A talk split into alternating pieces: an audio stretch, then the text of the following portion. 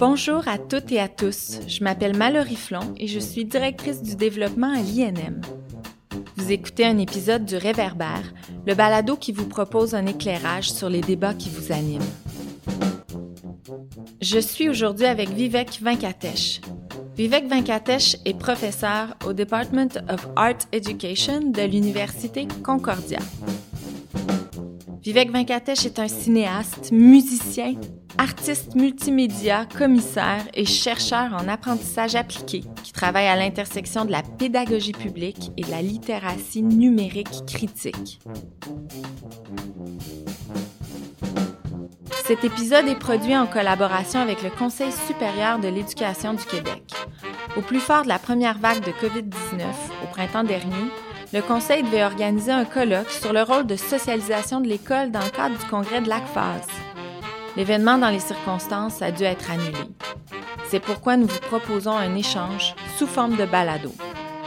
Les propos de l'expert, sans engager le Conseil, illustrent la complexité de la question et de la diversité des points de vue. Le contenu de ce balado permettra au Conseil d'amorcer une réflexion sur la mission de socialisation de l'école. Vivek Venkatesh, bonjour. Bonjour. Merci d'avoir accepté notre invitation. On discute ensemble aujourd'hui de pédagogie sociale. D'abord, qu'est-ce qu'on entend par pédagogie sociale? Alors, euh, une pédagogie sociale, c'est un cadre euh, avec qui on travaille au sein de nos équipes que j'ai bâti avec la chaire UNESCO sur la prévention de la radicalisation et l'extrémisme violent, et aussi avec le projet Samoine. Et dans, le cadre d'une pédagogie sociale, ce qu'on fait, c'est qu'on veut encourager euh, une sorte de réflexivité et une inclusion. C'est très important de comprendre que la pédagogie sociale, ce n'est pas un concept qui est nécessairement euh, nouveau. Et, euh, on, est inspiré par des cadres qui sont développés comme, par des théoristes comme Paulo Freire, euh, qui, a, qui a écrit et qui a parlé et qui a aussi décrit très clairement comment développer une pédagogie pour les opprimés. dans une pédagogie sociale, ce qu'on veut faire, c'est qu'on veut avoir des dialogues pluralistes. On veut encourager des dialogues pluralistes entre justement entre des personnes qui ne pensent pas de la même façon et, euh, dans, les moments qu'on voit maintenant et qui existent depuis très très longtemps, les polarisations, nous, euh, ça suscite beaucoup de beaucoup d'anxiété et euh, ça développe ce qu'on appelle des chambres d'écho. Et dans ces chambres d'écho, c'est très facile de, s'encourager, de, se donner un petit euh, de, de, s'encourager pour dire oui, je suis en accord avec ce que, comme, comment vous pensez, sans nécessairement voir des autres perspectives. Alors, une pédagogie sociale peut nous aider à percer ces chambres d'écho, justement pour apprendre des perspectives des autres. Vraiment, c'est la réflexion et l'inclusivité. Et quel rôle joue l'école en termes de pédagogie sociale? Ça, c'est une question très, très pertinente parce que quand on regarde le problème posée par les polarisations sociales et euh, qu'on regarde la façon dont euh, la discrimination systémique, le racisme systémique, les paroles haineuses, comment ça se propage et sur, euh, sur l'Internet, mais aussi, aussi dans les espaces publics. la pédagogie sociale peut être une des solutions, un cadre où on peut trouver des solutions pour minimiser, hein, je ne dis pas éradiquer, mais surtout minimiser les polarisations. Mais ça demande une approche, euh, une approche de, de, de, la société. Hein. Ce n'est pas nécessairement juste la responsabilité des personnes qui travaillent en éducation. Euh, on a aussi besoin de l'aide de nos communautés, des leaders communautaires. On a aussi besoin euh, de, de, de l'aide et aussi la participation euh, des personnes qui sont responsables de notre, euh, notre éducation morale et civique et religieuse. Euh, on a aussi besoin de l'aide des personnes qui sont experts en santé mentale et services sociaux et dans, dans, les domaines comme la sécurité publique, la justice. mais dans le cursus spécifiquement, ce qu'on peut, ce qu'on peut faire, c'est qu'on peut, on peut développer la pensée critique de nos étudiants en créant des espaces pour avoir des dialogues sur des sujets chauds. Mais c'est plus facile à dire que le faire. Quand on pense que, euh, de, le cadre qu'un prof a dans sa classe, cette personne a besoin parfois mettre ses propres valeurs politiques, euh, humanistes ou sociales, euh, économiques ou même culturelles de côté pour créer des questions, pour créer des questionnements, pour créer des catalystes, pour inciter et provoquer des discussions qui sont parfois assez, euh, assez, assez corses, qui sont assez difficiles à, à faire. Alors comment est-ce qu'on peut créer des cadres de, développement professionnel pour les profs, pour qu'ils puissent appréhender des, sujets qui sont chauds, sans nécessairement mettre leur propre liberté euh, académique, leurs propres valeurs euh, en péril. Ça, c'est comme ça qu'on peut développer et, euh, et, et, mieux voir quelles sont les stratégies disponibles en pédagogie sociale pour pour que les profs puissent faciliter les dialogues entre les étudiants. Le rôle de l'école, parce que c'est ça aussi que vous deviez aborder là, dans votre euh, intervention qui était prévue au colloque de l'ACFAS, l'éducation à l'inclusion, euh, ça passe pas juste par les profs, ça, mobilise des, On a besoin de l'aide de d'autres personnes dans la société qui amènent toutes sortes d'expertises, de savoir. Puis le rôle de l'école, c'est de créer, si je comprends bien ce que vous me dites, cet espace de dialogue. Quoi d'autre? Comment on peut le, décrire, si on veut, le rôle de l'école pour éduquer, euh, pour parler des communautés marginalisées et de l'inclusion? C'est une belle question. De, ce que vous avez dit là euh, me fait penser euh, d'une hiérarchie des connaissances. Souvent, quand on, quand on regarde le rôle de l'école et quand on parle euh, du rôle des professeurs, on parle d'une éducation ou une pédagogie ou un enseignement qui, transmet.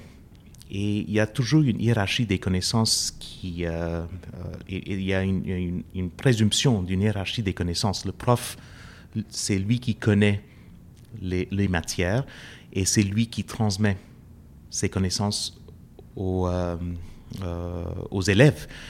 Mais en même temps, je pense qu'on peut parler aussi d'une façon d'enseigner avec plutôt que enseigner, juste enseigner, enseigner avec des personnes, enseigner avec nos élèves. Et c'est justement ça, une pédagogie sociale euh, peut apporter cet enseignement avec des élèves.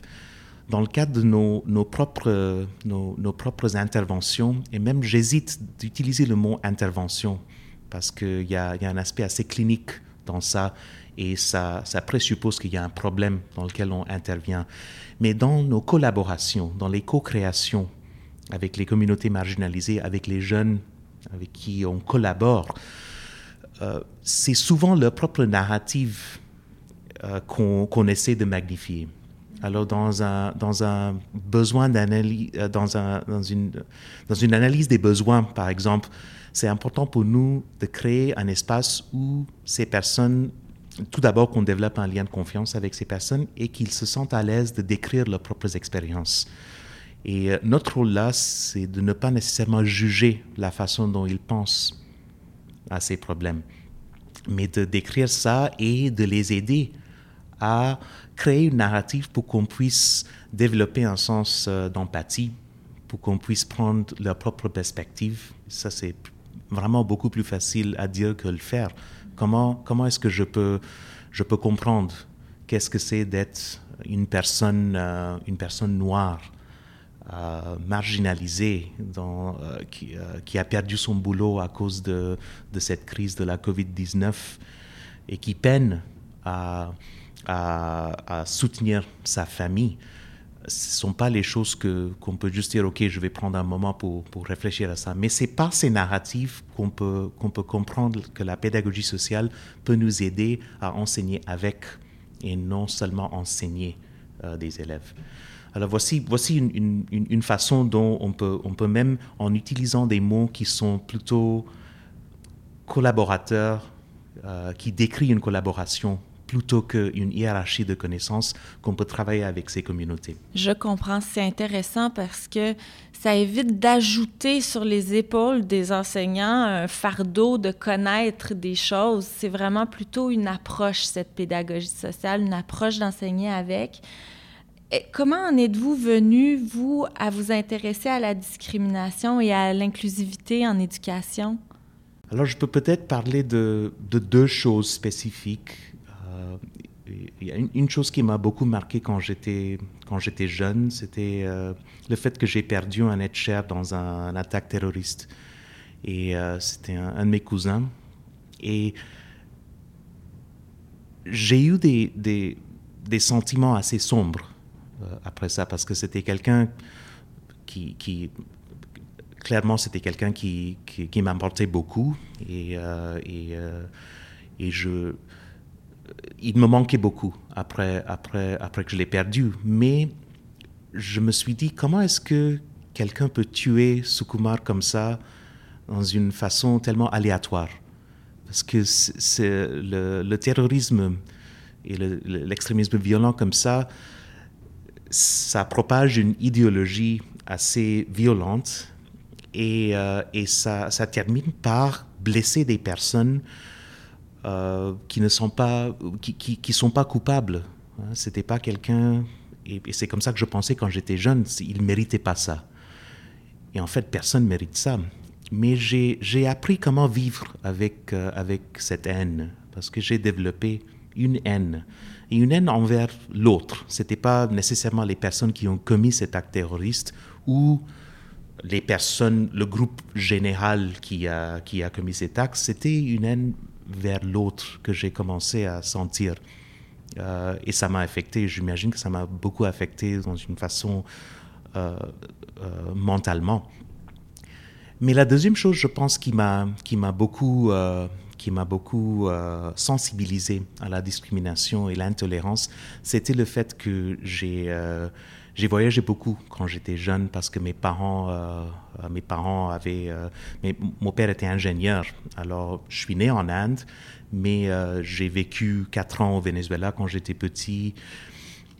Et, et, aux États-Unis, quand mon père terminait son, sa maîtrise en gestion, et puis on est revenu en Inde, on, est, on a vécu à New Delhi et, et à Mumbai. Et après ça, quand j'avais 14 ans, j'ai quitté euh, j'ai quitté l'Inde euh, seul pour aller à Singapour pour poursuivre mes études. Et c'est d'aller de, disons, d'un contexte où on était, et ma famille était, euh, venait d'une religion majoritaire en Inde, où on était couvé dans un sens avec cette privilège d'aller vivre dans, dans, dans, le sud-est de l'Asie comme une personne euh, d'une communauté minoritaire et de subir la discrimination, le racisme, pas nécessairement quelque chose qui était... Euh, qui, euh, c'est pas les insultes racistes, mais c'était un racisme assez systémique que, que j'ai vécu à Singapour et en voyageant en Asie, que j'ai compris qu'est-ce que c'est d'être, ou qu'est-ce que c'est quoi le sentiment de, de venir d'une communauté minoritaire. Mais comment est-ce que je peux aussi apprendre de cette expérience euh, pour ne pas nécessairement transmettre euh, euh, une valeur plutôt fermée vers les autres à, mes propres enfants. Parce que quand je suis devenu père, et père surtout des enfants qui sont mixtes, mon épouse elle est, blanche, j'ai dû vraiment j'ai dû vraiment comprendre comment quelle, quelle serait quelle est la bonne question à poser en termes d'identité euh, à moi-même, mais aussi à mes enfants Et comment est-ce que je peux les aider à développer une identité qui va les rendre résilientes? Parce que c'est clair euh, que euh, mes, enfants ont un, teint brun et, et, au bout du compte, ils vont, ils vont subir la discrimination, ça c'est clair. Comment est-ce qu'on peut développer une résilience pour ça ensemble et pas nécessairement développer un sentiment de l'exclusion et la haine vers les autres? Alors voici les, les, raisons pourquoi je travaille dans ce domaine. Et je l'ai découvert très tard dans ma carrière. Je suis statisticien de formation. Ah mon, oui Mon doctorat est, est en statistique. euh, et euh, et c'est en, en fait en essayant de trouver une façon de- d'appréhender mes propres sentiments de haine que j'ai créé le projet Samoine en 2014. Et on a commencé à travailler avec des communautés marginalisées à Montréal, à Mercier-Est. On a commencé à collaborer avec eux pour documenter leur propre narrative de résilience. Et c'est de là où j'ai développé mes, euh, habiletés comme cinéaste euh, et musicien. Et maintenant, je travaille euh, exclusivement dans les beaux-arts. Alors, mes créations et la recherche-création que je mène avec, avec, avec, mon équipe, c'est ça qui, qui, qui me définit comme chercheur-créateur maintenant.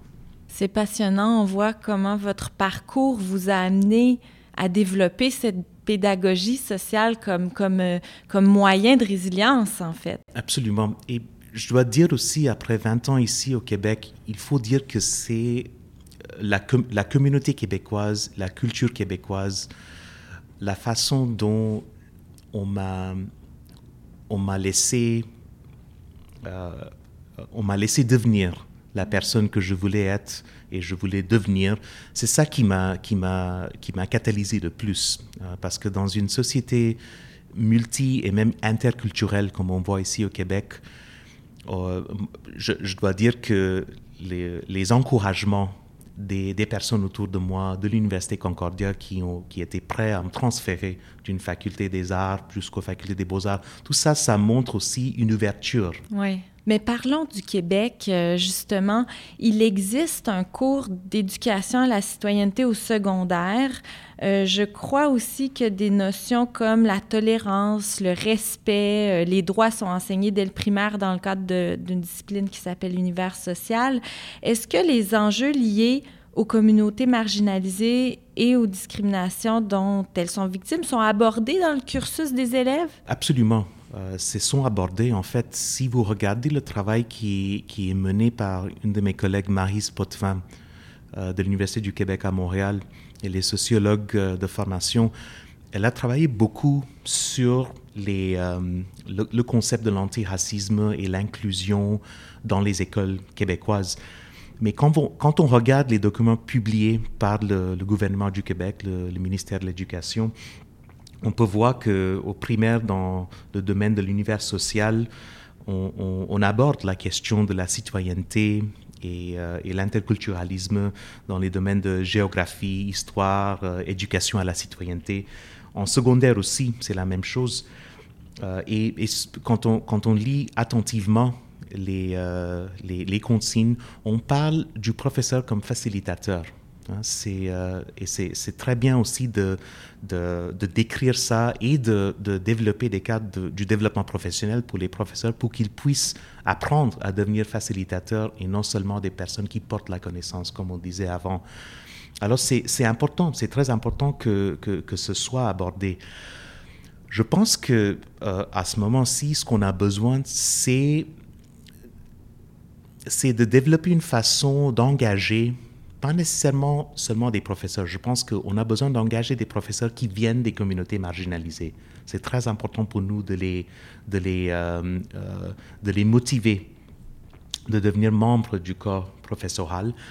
Non seulement ça, mais on a aussi besoin d'inclure euh, les, les, les voix des, des communautés marginalisées. Et, et à cet égard, notre équipe au sein de la chaire et du projet Samoine, comme j'ai dit, on a, tourné des documentaires avec des communautés à Mercier-Est.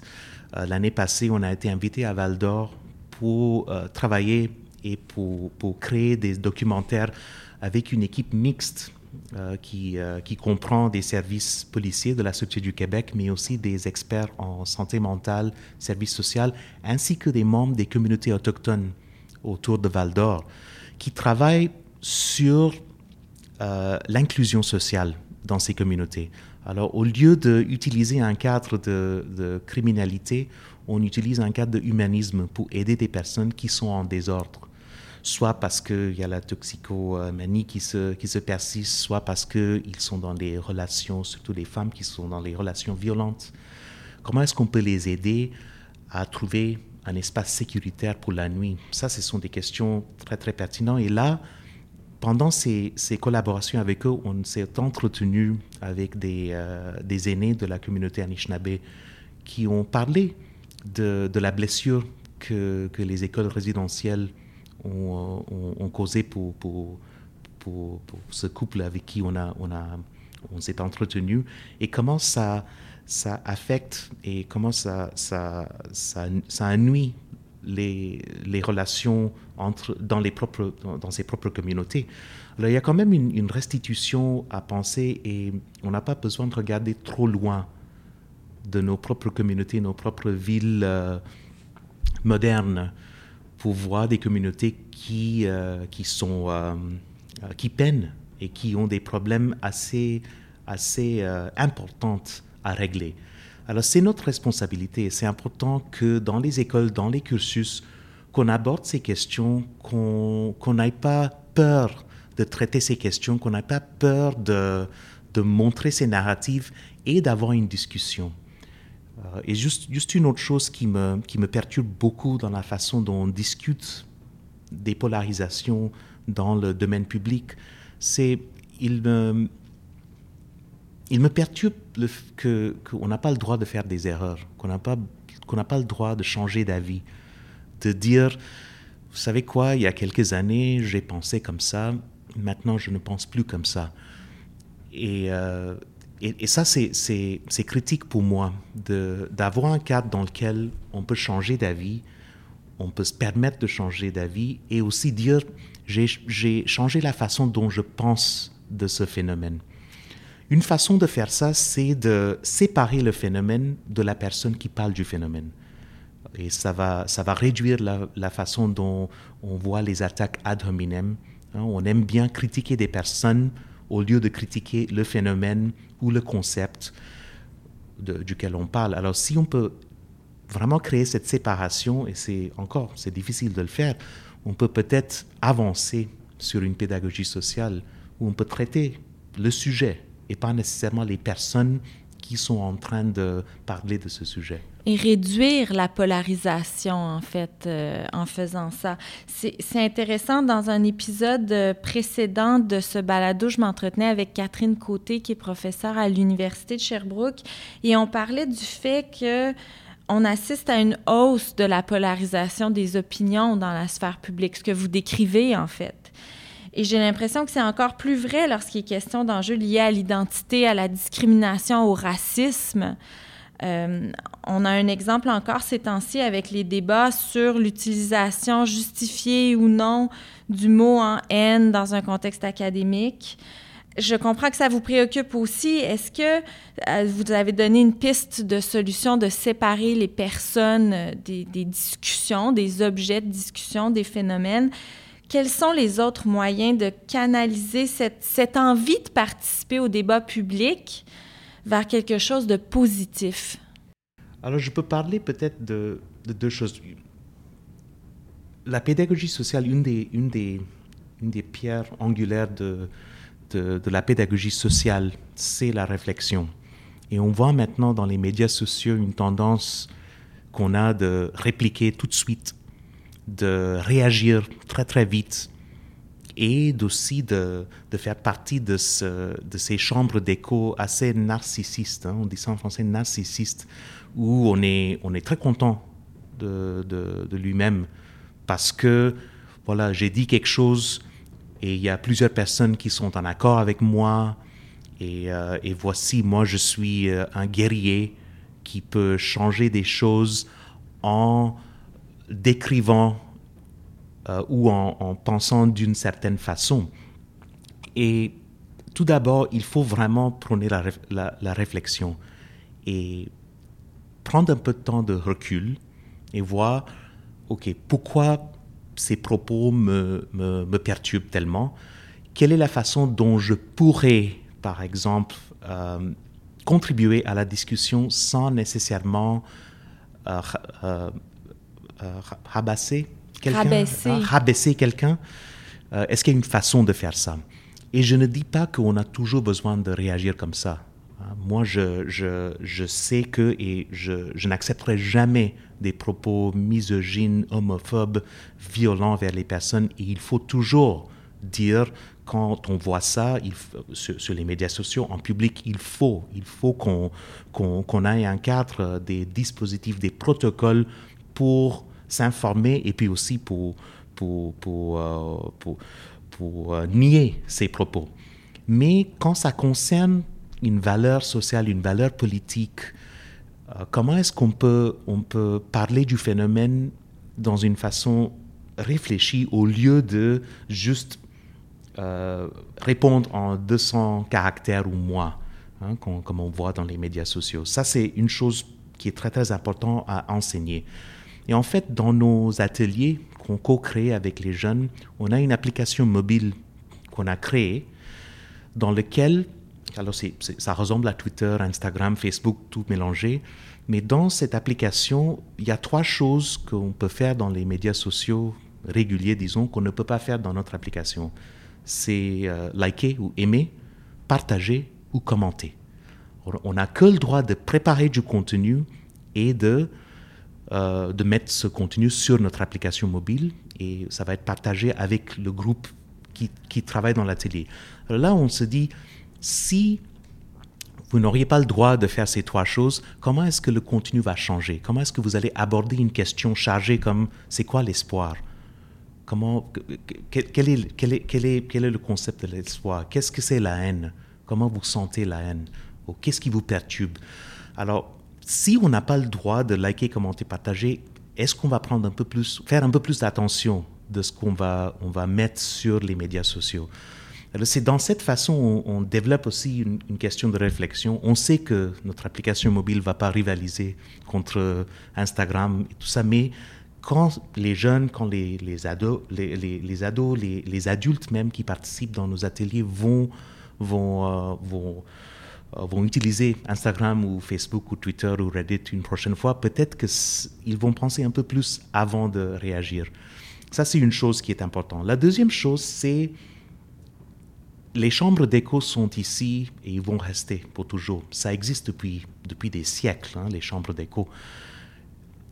Il y, a, une théorie qui a été développée en, fait, en management qui s'appelle les communautés de pratique. Et dans les communautés de pratique, on essaie de résoudre des, problèmes euh, dans le monde des affaires. Hein. Il y a des problèmes très spécifiques et on essaie d'avoir plusieurs perspectives.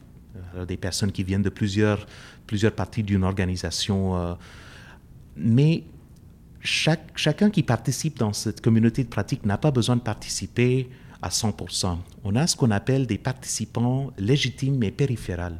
les personnes qui tournent autour d'une communauté de pratique mhm. périphérique, mais qui écoutent, qui peut-être parfois ils ont quelque chose à contribuer, mais ils peuvent apprendre de ce qui se passe dans cette communauté de pratique et peut-être aller dans leurs propres unités pour parler de ce qu'ils ont appris. Alors pourquoi je, fais, une, je fais, disons, un, lien entre ça et les chambres d'écho. Pourquoi on ne peut pas percer les chambres d'écho pour que les gens qui pensent différemment peuvent écouter un peu ce qui se passe sans nécessairement participer dans une façon légitime? Euh, Pourquoi ne pas allouer des personnes qui pensent différemment que nous d'écouter un peu ce qui se passe dans ces chambres d'écho et puis d'aller peut-être parler dans leurs propres unités? Voici ce que j'ai écouté des personnes qui sont conservateurs, par exemple. Alors, cette personne est peut-être très libérale, très gauchiste. Voici ce qu'ils pensent et voici, voici ce qu'ils disent. Là, on a aussi besoin d'une une période de réflexion, mais aussi de, séparer le phénomène des personnes qui, qui, ont, parlé de ce phénomène. Et encore, je, sais que c'est pas tout le monde qui est en accord avec ça, parce que la langue, les expériences des personnes, comme moi j'ai décrivé mes, propres expériences, ça nous, ça nous alimente et ça, ça, euh, ça nous aide à, devenir les, les, personnes euh, qui nous sommes. Mais en même temps, parler du phénomène au lieu de la personne qui parle du phénomène, c'est quelque chose qui est primordial dans une pédagogie sociale.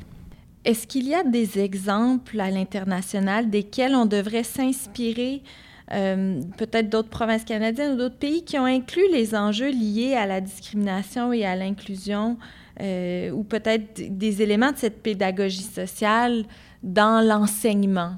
Et, là, j'entends depuis, le début de notre, notre discussion, il y, a, il y a des choses qui peuvent se faire dans les cours, à l'école, mais aussi à l'extérieur.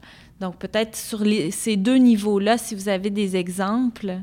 Alors avec l'aide du gouvernement du Canada, le projet Samoine a reçu un financement assez important pour collaborer avec des organisations communautaires, les écoles euh, au Liban. C'était en 2018-2019 où on a travaillé avec des communautés euh, au Liban, justement pour connaître un peu plus et pour documenter la façon dont ils bâtissent une résilience sociale envers la discrimination. Alors, le contexte est très différent qu'ici. On, parle des communautés euh, qui soutenaient des réfugiés syriens et palestiniens. Euh, il y a tout un contexte de religion socio-économique qui, euh, qui n'est pas vraiment ce qu'on voit ici, ou même dans l'Occident. Et on a travaillé avec des, des, des, organisations qui soutiennent des journalistes en formation, mais qui sont, dans, qui sont dans les camps de réfugiés. On a, on a aussi appris des, euh, des, profs qui enseignent dans les écoles, les écoles privées. Euh, comment est-ce qu'on est aborde la question de la religion, l'extrémisme? Euh, C'est quelque chose qu'on vit très différemment en Moyen-Orient. Et il faut dire que cet, aspect de pédagogie sociale, cet aspect d'apprendre avec au lieu de, de enseigner, c'est quelque chose qu'on voit très très souvent, très très souvent dans ces communautés. Euh, l'année passée, la chaire UNESCO, dont je suis co-titulaire, la chaire UNESCO sur la prévention de radicalisation et d'extrémisme violent, on a, organisé un séminaire au Maroc, à Rabat, euh, justement sur la question comment les jeunes euh, de, de l'Afrique du Nord, comment est-ce qu'ils abordent cette question pour bâtir la résilience contre l'extrémisme.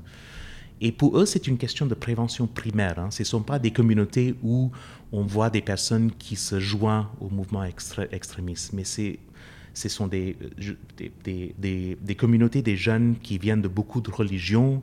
Euh, et il y a des religions qui sont plus visées par les autres, euh, la, les questions d'islamisme, l'islamophobie, euh, qui, se tournent autour de toutes ces questions. Alors, pour nous, c'est très important de voir comment ces communautés bâtissent la, résilience euh, elles-mêmes et surtout comment est-ce qu'on peut adapter ces stratégies euh, dans nos propres contextes? Est-ce qu'il y a une façon d'adapter ces stratégies dans nos propres contextes?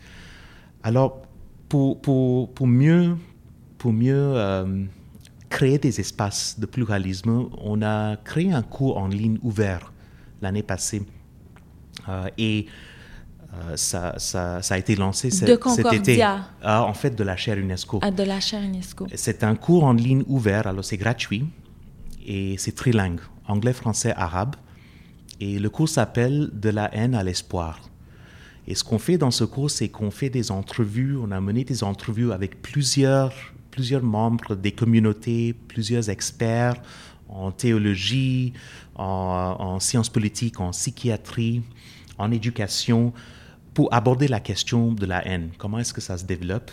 Euh, On a fait des entrevues dans les trois langues. Alors on, voit aussi une diversité d'opinions, mais aussi une diversité de la façon dont les gens s'expriment. On a fait des entrevues, avec des ex-extrémistes qui étaient prêts à parler de leurs propres expériences. Euh, un islamiste, de, euh, deux anciens extrémistes de l'extrême droite. Justement pour donner une idée de comment est-ce qu'on peut amplifier ces voix et dans notre cours en ligne, ce qu'on fait, c'est qu'on a des activités interactives, mais aussi un forum, un forum trilingue où les gens peuvent participer dans la langue euh, euh, qu'elles veulent et que les propos sont traduits euh, automatiquement en anglais, français, arabe. Et c'était, c'était un, un, franc succès pour nous parce qu'on a pu s'entretenir avec plus de 500 personnes de 50 pays qui ont participé à ce cours. Et ce n'étaient pas des étudiants universitaires, hein. ce sont des personnes qui travaillent soit dans la politique publique, soit dans les communautés, euh, des euh, communautés qui, s'organisent autour des problèmes euh, sociaux ou mentaux. Et, c'est important pour nous de comprendre que les solutions peuvent venir du terrain. Et là, c'est une façon pour nous aussi de, déchirer cette hiérarchie des connaissances et donner le pouvoir au public qui travaille dans ces domaines. Ça, c'est important. Alors, comment est-ce que l'université peut devenir aussi un endroit où on pourrait faire le réseautage et apprendre avec des communautés? En conclusion, euh, Vivek, selon vous, où devrions-nous en être dans dix ans en matière de formation de citoyens conscients et sensibles à ces questions d'inclusion, de diversité? Vous savez, le, comme j'ai dit euh, avant, la question de la discrimination, la haine, les polarisations, ça existe depuis des siècles. C'est un sentiment humain, hein. c'est important. Il y a des euh, il y a des psychologues qui travaillent dans l'évolution qui disent que euh, l'altérisation, ce qu'on appelle en, anglais othering, l'altérisation, c'est très nécessaire pour qu'on puisse survivre. C'est comme ça qu'on développe nos propres identités. Je ne dirais pas, je veux pas voir dans le futur parce que, et c'est quelque chose qui m'angoisse parce que ça fait plus que sept ans maintenant qu'on travaille sur le, sur le sujet de la sensibilisation aux paroles haineuses, sur euh, la création des espaces pluralistes. Et c'est dommage que, que c'est que on, quand on a des moments, euh, les, moments clés dans la société où on expose des problèmes qui sont liés à ça, que l'attention se porte sur, sur le sujet.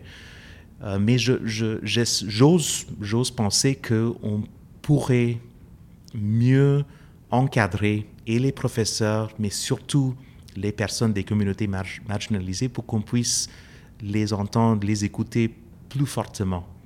Et, euh, c'est ça, c'est juste ça, c'est mon envie. Et dans les, écoles. Effectivement, dans les écoles. Alors, quand, on pense à ça, est-ce que c'est important pour des personnes des communautés marginalisées de, de, de voir des personnes comme, comme, comme elles dans les écoles comme profs, comme, euh, comme psychologues, comme euh, des personnes qui s'occupent des, des, activités parascolaires? Je pense que oui, c'est important. Mais en même temps, le changement, ce type de changement n'arrivera pas euh, d'un mois à l'autre. et il faut aussi tenir compte que dans une société multiculturelle, interculturelle comme, comme, comme on voit au Québec, il faut aussi prendre compte les sentiments des personnes qui sont dans la majorité. Et il faut trouver des alliés et une façon de créer des alliances avec les communautés euh, majoritaires au lieu de les, de, les, de les écarter de la conversation. Et c'est ça qui me, qui me blesse le plus, c'est quand on développe ces chambres d'écho où on ne développe pas une façon d'avoir des alliances où on n'est pas on n'a pas besoin d'être en accord, c'est correct, où on, euh, on, chasse des personnes de, des conversations quand on n'est pas en accord. Ça, c'est quelque chose qui est, qui, euh, qui est très, très dangereux. Alors, je sais que je parle d'une position très, très privilégiée, hein, ça, c'est clair. Étant prof à, temps plein, avoir une chaire et l'occasion d'avoir du financement, mais aussi de financer les initiatives sur le terrain, je comprends ça tout à fait. Je suis dans une position très privilégiée. Mais c'est important pour nous de justement donner une plateforme pour ces communautés pour qu'ils puissent s'exprimer mieux. Merci Vivek Venkatesh d'avoir partagé vos réflexions avec nous. Merci beaucoup. Merci d'avoir été des nôtres pour ce balado de l'INM, produit en collaboration avec le Conseil supérieur de l'éducation. Si vous avez apprécié cet épisode, partagez-le et découvrez les autres balados sur notre site web www.inm.qc.ca ou sur votre application d'écoute préférée.